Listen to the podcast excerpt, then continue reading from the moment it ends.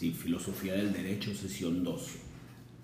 La sesión 2, eh, el tema sigue siendo la unidad 1, Introducción a la Filosofía Jurídica, pero esta lección, el tema del que trata son las dimensiones del pensamiento humano. Para hablar de esto, la sesión parte o partamos conversando de que existe un docente, existe el hombre y existe el mundo el hombre busca explicarse al mundo, busca entender al mundo. ¿Y para qué lo hace? Bueno, Aristóteles nos dice que el hombre por su naturaleza tiende a saber, o sea, el hombre, ser hombre implica querer saber. Pero hace dos preguntas, saber qué y saber para qué. Bueno, ese saber qué, volvamos a lo que dijimos anteriormente del ente, es saber del mundo, comprenderlo, entenderlo. Y saber entonces del mundo para qué para saber cómo atenerse a él y cómo adaptarse a él, en fin, cómo vivir en él. Aristóteles también nos dice una cosa, que solo para saber, es decir, que el hombre tiene esa tendencia natural a, la búsqueda del conocimiento. Ahora bien, ¿cómo el hombre hace esto? Recapitulamos, ente, mundo, y el hombre quiere conocer del mundo para, para adaptarse a él, para atenerse a él o solo para conocerlo. Pero ¿cómo lo hace? A través de recursos de formas de explicarse la realidad que el hombre está viendo. Y estos recursos, estas formas de explicarse la realidad son precisamente lo que trata la sesión, las dimensiones del pensamiento.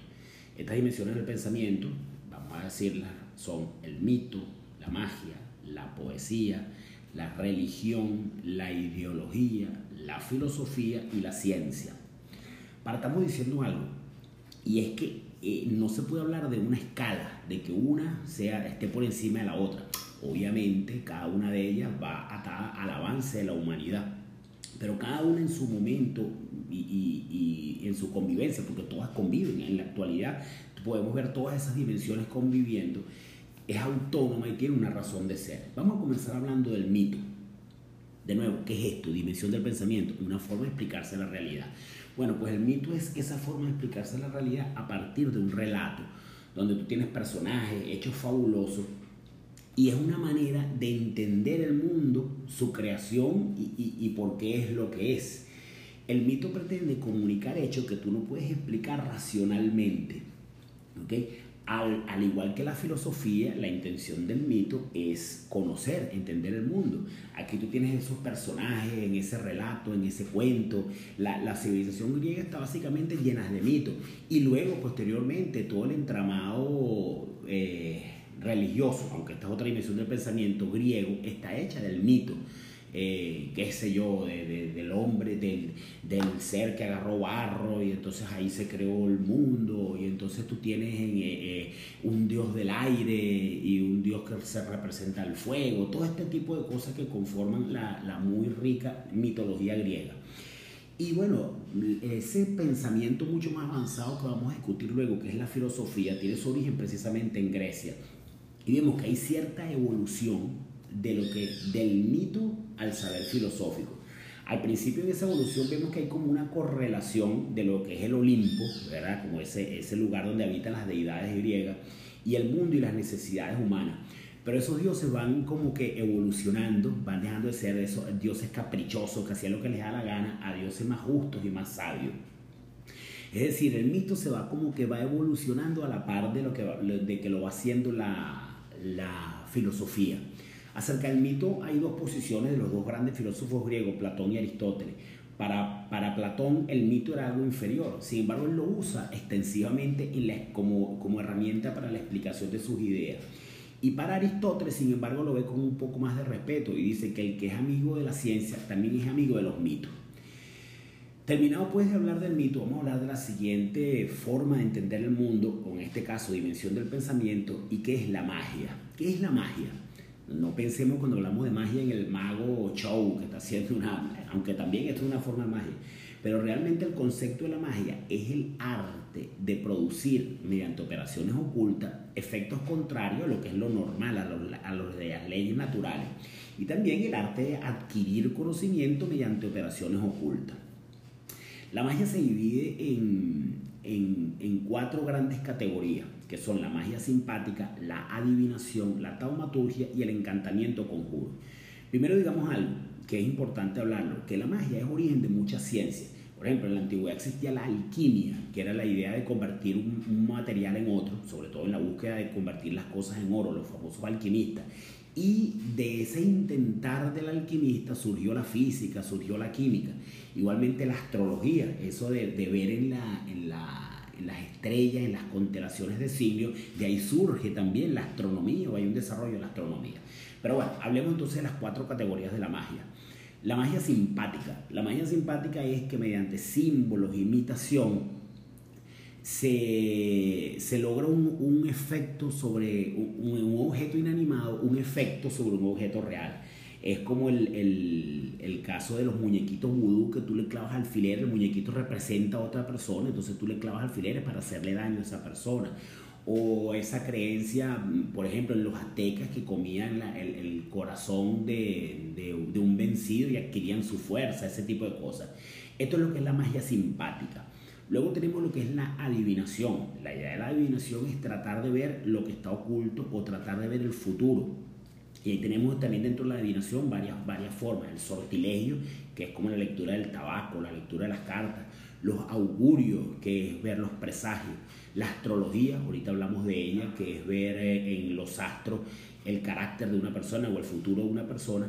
Y eso, lo que es la lengua, que es esta, estas personas que, entran en trance, que son poseídas por espíritu y ahí te dan, te dan información que no está asequible a la persona normal, sino en ese mundo espiritual. De esta, bueno, de todas, todas las formas de la magia se combinan, pero particularmente esta de la adivinación eh, nosotros vemos una, una, realidad, una presencia importante en las creencias folclóricas venezolanas. Bueno, luego vemos una, una, tercera forma de magia que es la taumaturgia, que es la capacidad de orar, de orar milagros Aquí entra lo que es la brujería, la hechicería, donde tú dices, bueno, voy a lograr este, que esta persona, eh, la más común en Venezuela, que esta persona se enamore de mí o, que esta mujer deje al otro. Y entonces tú tienes aquello de los perfumes, los saumerios. Esto entra dentro de lo que es la taumaturgia. Y luego lo que son los encantamientos o conjuros, que recitando una fórmula, recitando una, tú vas a lograr un, objetivo, ¿no? Terminado puedes hablar de la magia como forma de entender el mundo, pasamos a la siguiente, que es la poesía. La poesía entra en el, terreno de las artes y es una manifestación sublime del alma. La idea de la poesía es la expresión de los sentimientos más perfectos del ser humano. Y no es solamente un género literario, sino también se puede vivir con poesía. La música podemos incluirla dentro de lo que es la poesía, formas de prosa, no únicamente en verso, también dentro de la poesía. Es una forma, yo aquí tengo, difiero un poco, bueno, no puedo diferir de, lo que dice la sesión porque obviamente es una dimensión del pensamiento, pero yo más que una dimensión del pensamiento, es una opinión muy personal, veo la poesía como una forma de comunicar los sentimientos, una forma de comunicar las, la, una dimensión del pensamiento previa. Luego, terminado con la poesía, entramos a la religión. La religión es importante que la diferenciemos del mito, porque en un, primer approach uno puede confundirla las dos. Y ahora vamos, vamos para poderla entender, vamos a hablar de, la, de las diferencias con el mito. Lo primero es qué es. La religión es un cuerpo de ideas que explican la realidad. Tú también vas a tratar de explicar la realidad como las otras dimensiones. Aquí lo hace mediante un cuerpo de ideas en el cual tú expresas un orden divino, presentas la idea de Dios y presentas igualmente normas de vida, ¿verdad? de conducta para vivir de acuerdo a esa divinidad, a esa explicación que tú estás haciendo. La diferencia principal con el mito es que aquí, más que un simple relato, la religión implica una vinculación con el otro y unos ritos, una dependencia de una deidad y acatar normas para vivir. El mito es una forma de explicar la realidad y de echar un cuento, mientras que la, la religión implica un aspecto social de compartir unos ritos y de vivir de una o de otra manera.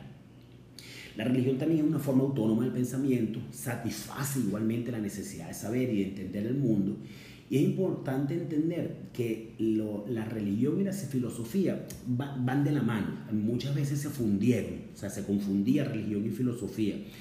Eso lo vamos a ver más adelante en la, en la materia.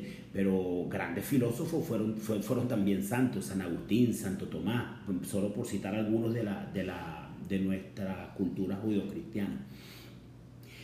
Pero se funden en el sentido de que primero se pueden fundir, también que tú puedes filosóficamente explicar el misterio de la fe y también investigar el hecho filosófico desde el punto de vista de la fe.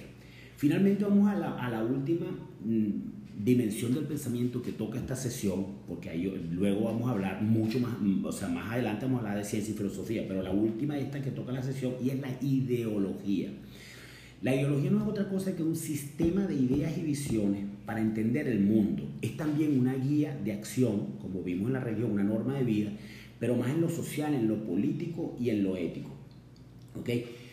Eh, para tratar de entender la, lo que es la ideología, veamos por ejemplo una principal cosa. Para Marx era mm, en el, sistema marxista, él llama ideología como algo peyorativo, porque dice que la ideología, su idea es deformar la realidad. Y si te pones a ver, de hecho el marxismo es una ideología, es un sistema de ideas, una visión del mundo y presenta una guía de acción.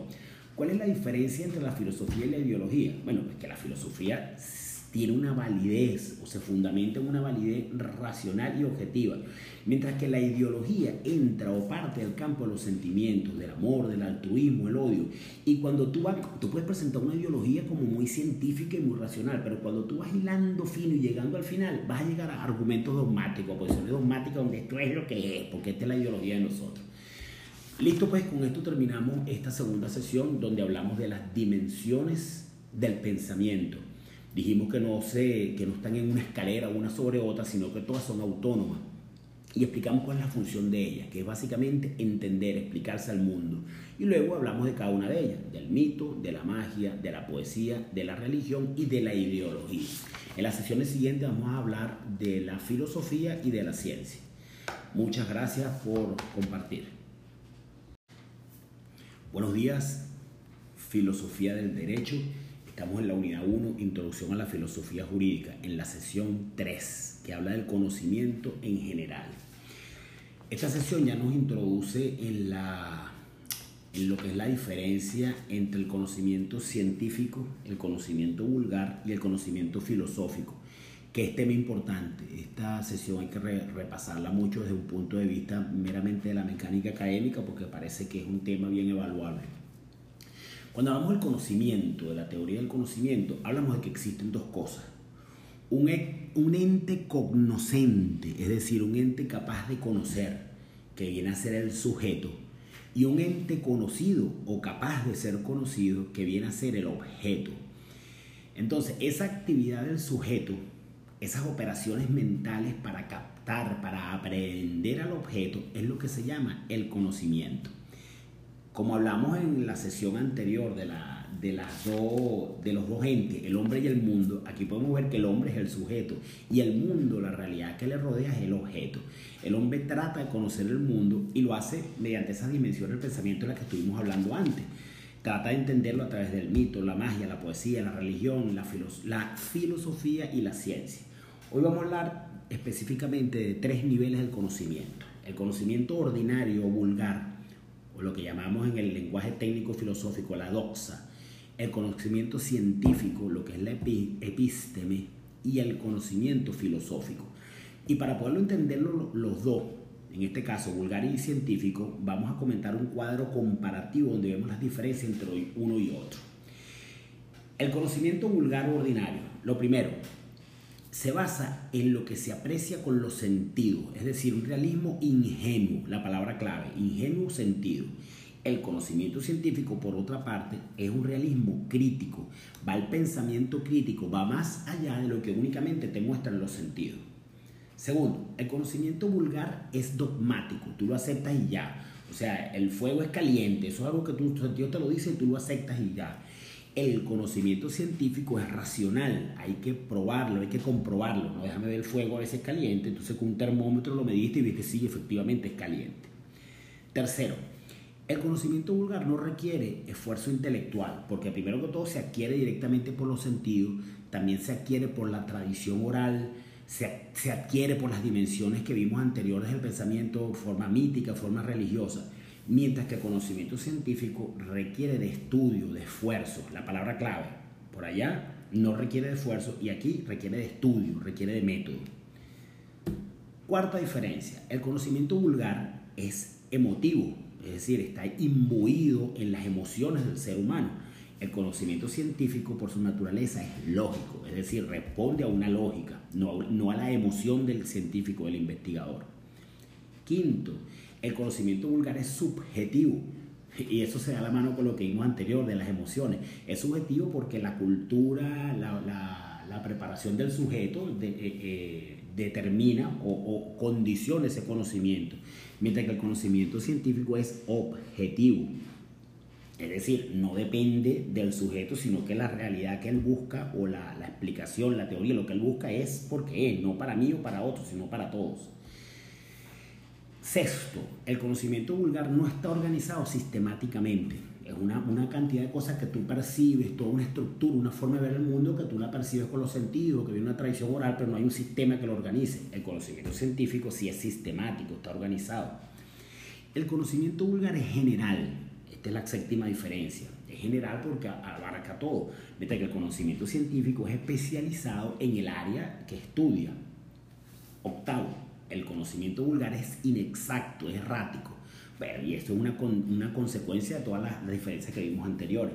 Mientras que el conocimiento científico es claro, es distintivo, porque la principal intención del conocimiento científico es ser capaz de ser comunicado con claridad. Entonces, obviamente, tiene que ser claro y distinto. Ocho diferencias y ocho palabras clave. Uno, ingenuo, vamos a decirlo así, vulgar, científico. ¿okay? Entonces sería uno, ingenuo, crítico. 2. Dogmático, racional. 3. No esfuerzo intelectual, estudio. Cuarto, emotivo, lógico. Quinto, subjetivo, objetivo. Sexto, no está organizado sistemáticamente, sistemático. Séptimo, general, especializado. Octavo, inexacto, errático. Y el científico, claro y distintivo.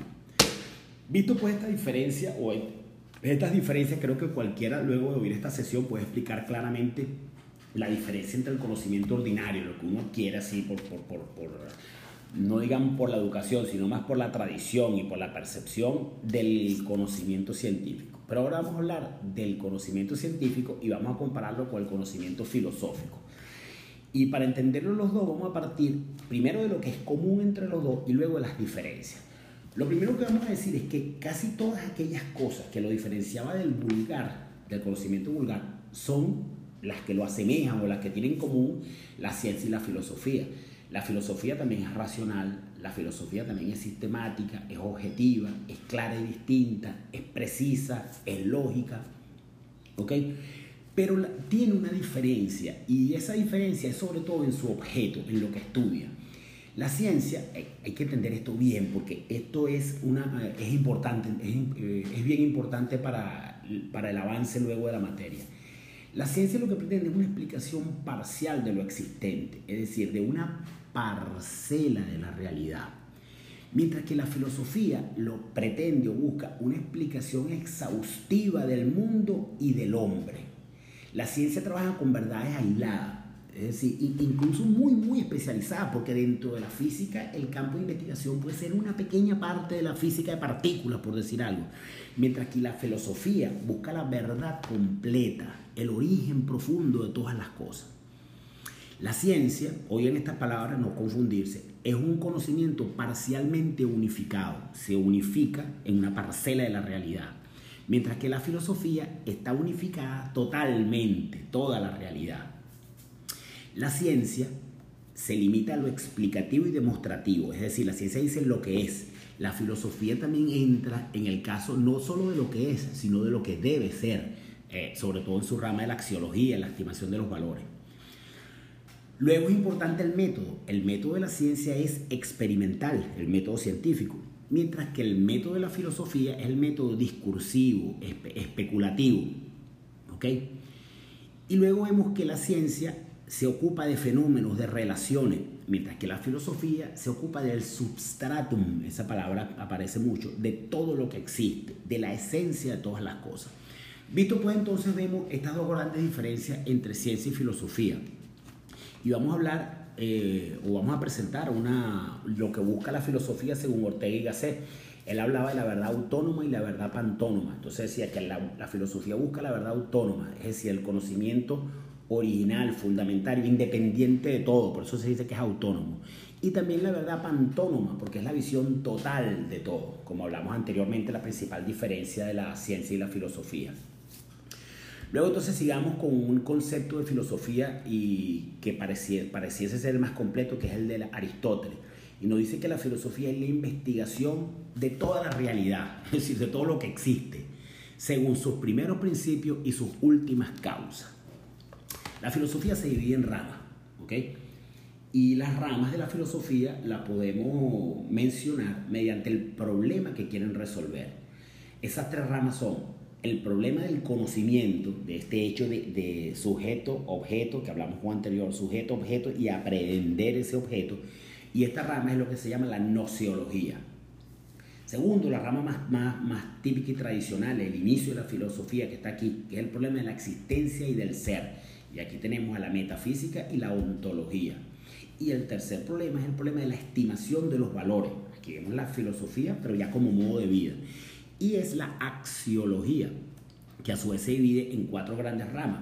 La ética, que es la que trata de la moral, la estética, que es la que trata de la belleza, la filosofía de la religión, que es la que trata de los santos, y la filosofía del derecho, que es entender la razón última del problema de lo jurídico, que es precisamente el tema de esta materia.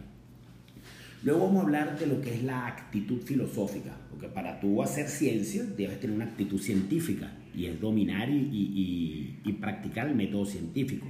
Para hacer filosofía tú debes tener una actitud filosófica.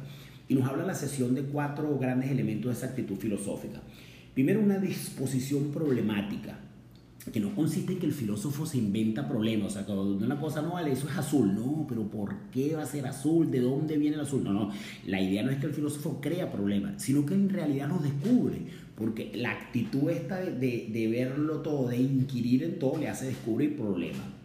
Luego hay una disposición teórica, que es la disposición a organizar, a crear una estructura de ideas y conceptos. No es un simple elucubrar por elucubrar o, de aplicar el, método discursivo, inductivo, deductivo solo por el placer de aplicarlo, no, sino un objeto que es estructurar esas ideas y conceptos que se están obteniendo de, esa, de ese método. Una tercera parte de la actitud filosófica es la claridad y el uso de un vocabulario filosófico aquí el, existe un lenguaje filosófico técnico. Imagínate tú si, si dos personas hiciésemos filosofía, cada una con términos diferentes, sería imposible transmitirlas y que las ideas perduraran en el tiempo. Eh, entonces, por ejemplo, vemos, eh, yo no sé si recuerdan antes que existía algo del que se llamaba la metafísica y que era algo más como que New Age, tema Méndez, no sé si recuerdan eso. Mientras que el, el término metafísica en filosofía tiene una explicación muy clara y muy concreta. Y luego una actitud crítica, que es básicamente la idea de desconfiar de los sentidos y de ir más allá de lo evidente. El filósofo tiene, siempre tiene esa actitud crítica. Yo digo que se da un poco de la mano con lo primero, con esa disposición problemática. Luego vemos, podemos otra forma, mm, a pesar de que ya creo que con esta explicación entendemos muy bien las diferencias entre ciencia y filosofía, podemos decir una cosa final, una, otra, una diferencia o dos diferencias importantes. Primero en su objeto. El objeto material de la filosofía, lo que ella estudia, es la realidad. Aquí se puede dar la mano con la ciencia, porque la ciencia también estudia la realidad, solo que una parcela de ella. Y luego viene el objeto formal, que es la realidad, sí, pero vista desde un punto de vista universal, o como decía Ortega y Gasset, pantónomo. Entonces aquí, en esta frase, vemos las dos grandes diferencias. La ciencia y la filosofía estudian la realidad ambas pero la ciencia estudia una parcela de ella, la filosofía estudia la totalidad de ella. Y luego, y sobre todo la totalidad de ella y desde sus principios, desde sus últimas, desde sus últimas causas, de sus primeros principios, como decía Aristóteles.